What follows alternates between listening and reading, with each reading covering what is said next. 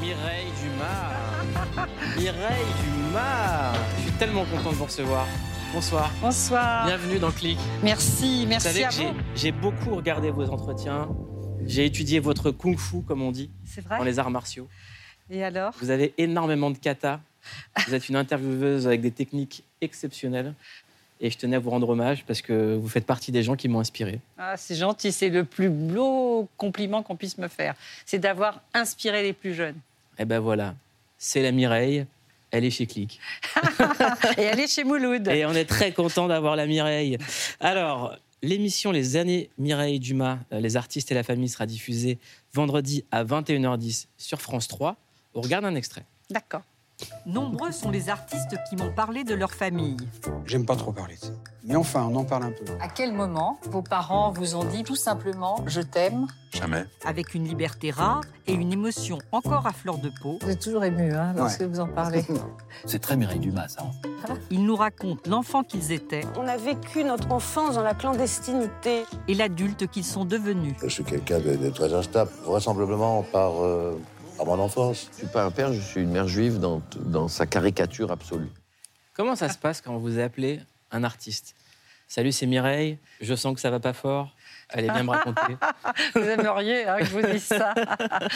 Non, c'est une confiance qui s'établit évidemment euh, au, fil des, au fil des années. Et, euh, et ils savent que voilà, je vais les interviewer pour le meilleur et non pas forcément pour la petite euh, phrase qui va faire le buzz et, et courir en permanence sur les réseaux. Vous la sentez comment cette époque des réseaux par rapport à votre métier? Eh bien, euh, alors je la sens comment? Alors, je vais vous dire, par rapport à certains, justement, on, a vu euh, phénomène de société, des, des grands tabous. Moi, que j'ai pu aborder, essayer de briser les tabous et les préjugés dans les années 80-90. On en parlait.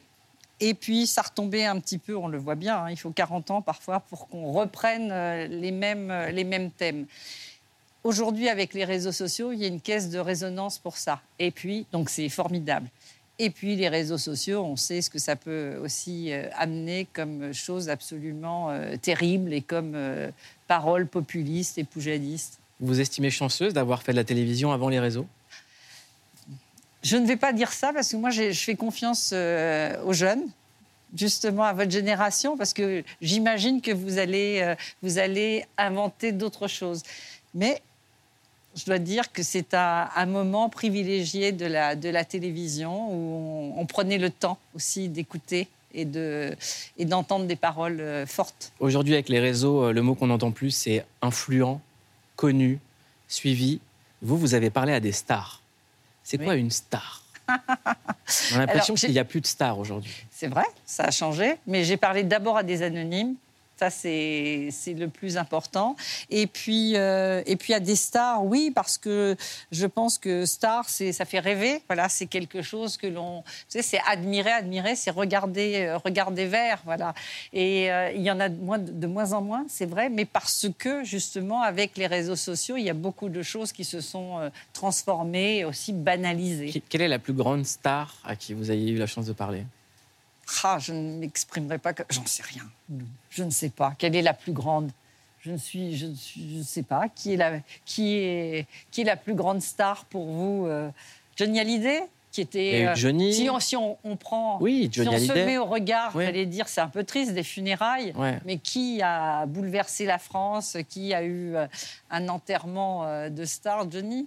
C'est vrai. qui- C'est vrai. C'est vrai. Qui, qui m'a étonné d'ailleurs. Johnny, en très peu de mots, il était hyper synthétique. Il a commencé à me raconter comment il a eu une, euh, une, euh, sa vie, comment sa vie a été euh, difficile, compliquée, instable. Né dans la parce rue. qu'il avait, oui, par- parce que né dans la rue, parce que pas reconnu par son père, et qu'il lui a fallu beaucoup, beaucoup de temps avant de se trouver un, un foyer. Il est passé à côté de ses enfants.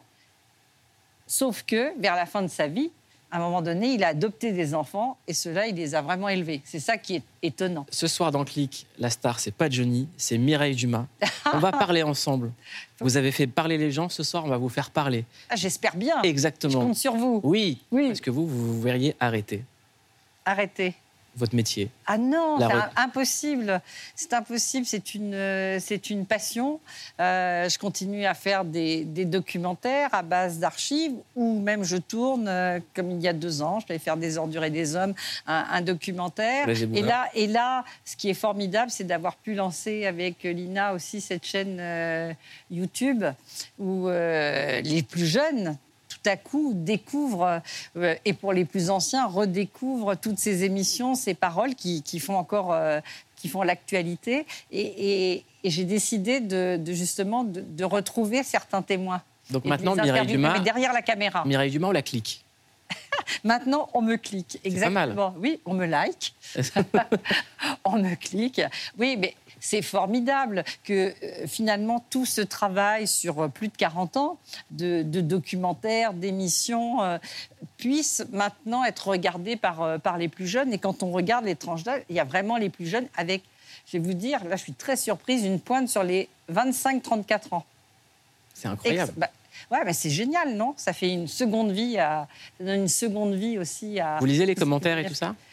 Pas tout. Non, Pas tout. non, non, non, non. Il y en a qui Franchement, vous ont fait plaisir, j'espère. Oui, mais oui, mais oui, mais franchement, je suis bon. Voilà. Certains s'en occupent aussi pour moi, pour On va, dire on la va vérité. cliquer sur vous dans un instant dans le clic sur. On vous a demandé une Madeleine de clic, un souvenir, et vous nous avez répondu ça. On regarde.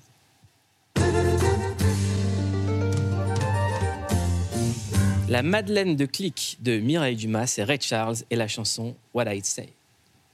Tell your mama, tell your pa, gonna send you back to Arkansas. Right. Mama, you don't do right, mom. Oh, you don't do right, oh girl.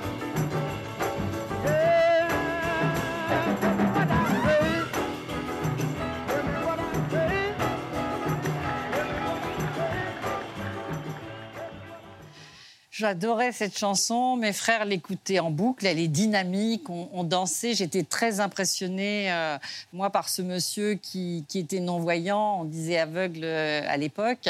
Et, euh, et vous savez, ce qui me marque a posteriori, c'est que je, je pensais d'ailleurs que Ray Charles n'avait jamais vu. Et puis plus tard, quand je me suis un petit peu renseignée sur Mhm. son histoire, il a une histoire incroyable. C'est qu'il était voyant et que son, son frère, son jeune frère, est mort sous ses yeux. Il avait 7 ans et il en a perdu la vue. Je vous invite à regarder le film avec Jamie Foxx. Ouais. Interprétation incroyable. Euh, J'aimerais qu'on parle un peu de votre famille. Oui, Euh, vous étiez très proche de votre maman, euh, d'origine italienne, Ouais. qui a vécu jusqu'à 100 ans et qui vous a dit je t'aime à 99 ans. Ah, vous avez trouvé ça mais, c'est vrai, c'est-à-dire qu'on est. Ma mère, j'ai toujours su qu'elle euh, m'aimait comme elle aimait tous mes frères et sœurs. Mais c'est une génération, je pense, et puis peut-être la pudeur aussi de l'Italie. On ne disait pas forcément à ses enfants qu'on les aimait, mais moi je savais qu'elle m'aimait parce que voilà, tous ses gestes euh, au quotidien le, prouvaient. Et puis euh, un jour, je n'étais pas là et au téléphone, elle me l'a dit.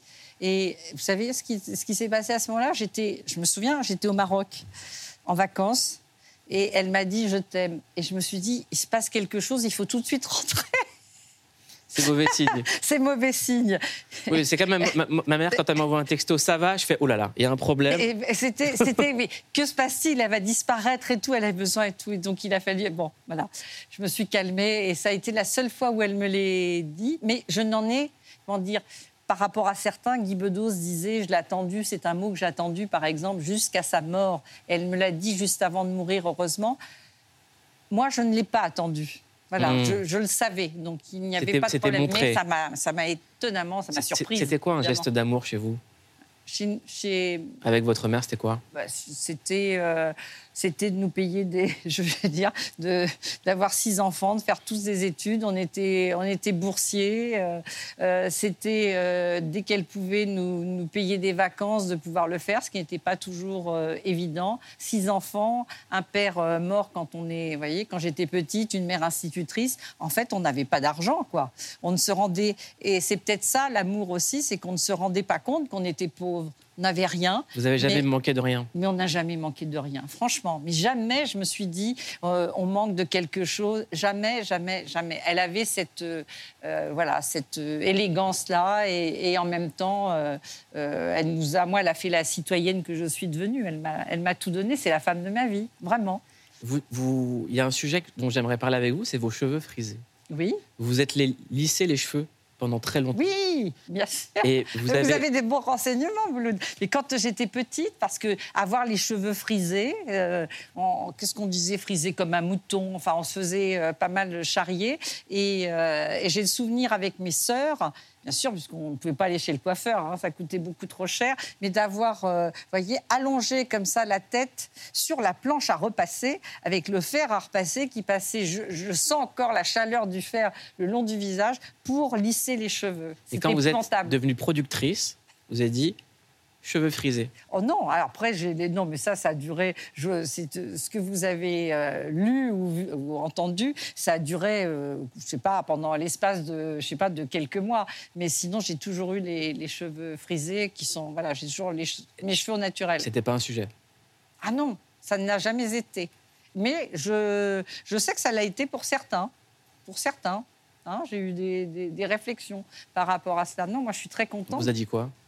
Ah, c'était ça, euh, caniche mort sur la tête, euh, mouton frisé. Non, mais j'ai entendu pas mal de, de choses et, et je suis très contente d'avoir les cheveux frisés. Euh, Vous avez On me pas, repère de loin. vous avez pas d'enfant. Non, c'est un choix. tout à fait. De plus en plus de gens ne veulent pas faire d'enfants Ouais. pour plein de raisons. Ouais, J'aimerais qu'on regarde ce sujet, qu'on en parle juste après. bien sûr. Je commence à en avoir assez de ces couples avec leurs enfants. Ils sont partout, c'est l'invasion. Il existe plein de raisons pour lesquelles on peut ne pas vouloir d'enfants. Parce que ça coûte cher, parce que ça fait trop de bruit, parce qu'on n'aime pas ça, parce qu'on préfère les compagnons à quatre pattes par besoin de liberté ou par conscience écologique. Dans un contexte, euh, je sais pas, je dirais même hostile, j'aurais pas forcément envie, envie de faire des enfants, quoi. Peu importe finalement, c'est un choix qui appartient aux femmes, le droit de chacune à nourrir ou non un désir de maternité. Et ce droit, vous l'avez pris, Mireille Dumas, il y a des années de ça, à une époque où ce n'était pas si facile. Vous vous trouvez face à une femme qui vous dit qu'elle ne veut pas avoir d'enfant. Je trouve qu'un ménage sans enfant, c'est pas valable. Je trouve qu'elle gâche une grosse partie de son existence. Elle pense à rien. Elle a rien dans sa petite tête. Je trouve ça très mal. Pourquoi? Pourquoi Parce que c'est le rôle d'une femme d'avoir des enfants. En 1976, vous aviez 23 ans. À cette époque, peu de femmes osaient prendre la parole sur ce sujet au risque d'être incomprises. Enfin, pas incomprises de toutes. Comme par-dessus le marché, je n'avais pas voulu ni me marier, ni avoir d'enfants, que j'avais donc pas amené une vie d'intérieur, ce qui est la chose la plus écrasante dans la condition féminine, j'avais échappé aux servitudes de la condition féminine. 50 ans après, on a tout de même le sentiment d'avoir évolué de s'être un peu échappé de la servitude de la condition féminine. Aujourd'hui, près d'un tiers des femmes françaises en âge de procréer déclarent ne pas vouloir d'enfants. Alors, même si elle reste la norme, est-ce qu'on est venu à bout de l'injonction à la maternité? Mireille Dumas. Mais ça reste encore euh, difficile quand je quand j'en parle euh, autour de moi. Pour moi, non. C'est vrai que j'ai été, euh, je n'ai jamais été, comment dire, voyez, vilipendée ou avoir des réflexions désagréables, mais l'incompréhension, oui, dans le regard de l'autre, évidemment. Si vous n'êtes pas mère, c'est qu'il y a quelque chose qui ne tourne pas rond. Il s'avère que moi, je fais partie de ces femmes qui n'ont jamais ressenti le besoin absolu d'être mère, de porter mon enfant, d'accoucher. Et j'ai élevé le, le fils de, de mon mari et que je, je considère vraiment, que j'ai considéré voilà, toujours comme, euh, comme mon fils. Pour moi, les, les liens du cœur prévalent sur les liens du sang, ou en tout cas sont, sont à égalité. Je ne fais absolument aucune, de dif- aucune différence et je ne suis pas dans la... D'ailleurs, dans la possession, je dis rarement, je vous ai dit mon mari, mais en fait, je préfère dire euh, compagnon de route. Je trouve ça plus, plus élégant et, et moins comme ça euh, possessif. Ça met moins la pression.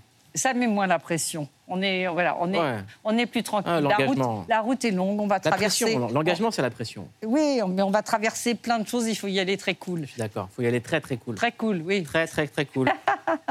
Compagnon de route. Pas de pression. Vous, le- vous le dites à vous-même, là Vous le- hein? J'espère que ça sera entendu. Euh, quel conseil vous avez donné à donner à des, à des, femmes en âge de procréer qui veulent pas d'enfants, qui veulent pas de ce poids de la société? Aucun conseil, c'est vraiment un choix personnel, là, pour le coup. C'est très important qu'on fasse ce que l'on ressent, que ce ne soit pas justement la société, le poids de la société qui nous dicte de rester à la maison, d'avoir des enfants, enfin voilà. Euh, donc, c'est- il faut vraiment, c'est un choix personnel. Et moi, je suis pour, évidemment, ce choix personnel, en plus, qui n'engage absolument pas la liberté de l'autre. Mireille Dumas. C'est comme le droit à l'avortement, c'est la même chose. Exactement. Mireille Dumas, désormais, on vous clique et on a cliqué sur vous, on allait faire un tour sur. Internet. Ah d'accord. C'est le clic sur.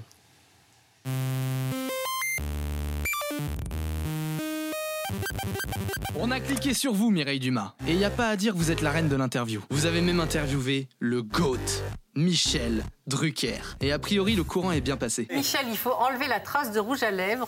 Oui. Voilà que je vous ai posé. Mireille, en vrai, vous êtes la psy de tous les Français. C'était d'une certaine manière une, une revanche sociale pour vous. Votre père était quelqu'un d'autoritaire. Vous avez même réussi à faire parler les plus timides. C'est là où j'ai où j'ai quelque part versé des larmes. En cliquant sur vous, on a découvert votre chaîne YouTube, ce qui nous a replongé dans vos émissions au décor vertigineux. En même temps, le décor n'était pas essentiel. La place était à la confidence, profonde. Vous voulez Vous la, voulez que je vous la- dise qu'est-ce que j'aime bien? Et la- Moi, j'aime énormément réponse, non. me faire attacher et j'aime le fouet, j'en ai un peu marre. Mireille, en cliquant sur vous, on a aussi vu votre sens aigu de l'investigation. C'est de la gonflette ça Ah oui, non, c'est dur. Et des interviews dans des lieux qui sortent de l'ordinaire. Mais notre préféré reste l'interview Confession de Véronique et Davina, posée en détente sur un banc de musculation. Avec des révélations hors du commun.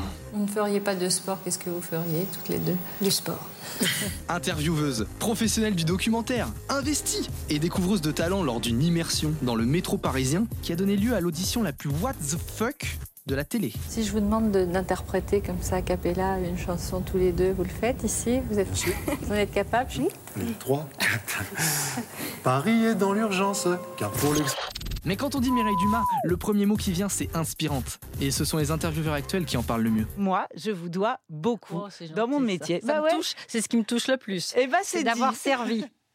Vous êtes un peu la daronne de clic, hein, je peux le dire. Vraiment, il faut que vous le sachiez. Eh, On va faire un petit jeu ensemble. Là, j'ai des cartes. Oui. Chaque carte, une question avec un thème, d'accord? Oui. C'est parti, c'est l'interview à la carte.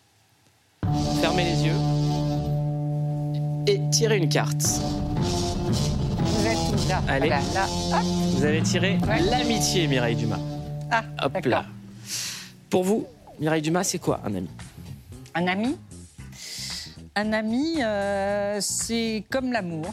C'est la même chose. Pour moi, amitié, amour, euh, c'est la même chose. Euh, on c'est quelque chose qui doit, qui doit durer. C'est quelqu'un sur qui on peut compter en toutes circonstances. Euh, voilà, même les plus, même les plus graves. Et c'est à ce moment-là qu'on a besoin d'eux. C'est quoi le pire, une rupture amoureuse ou une rupture amicale? La même chose.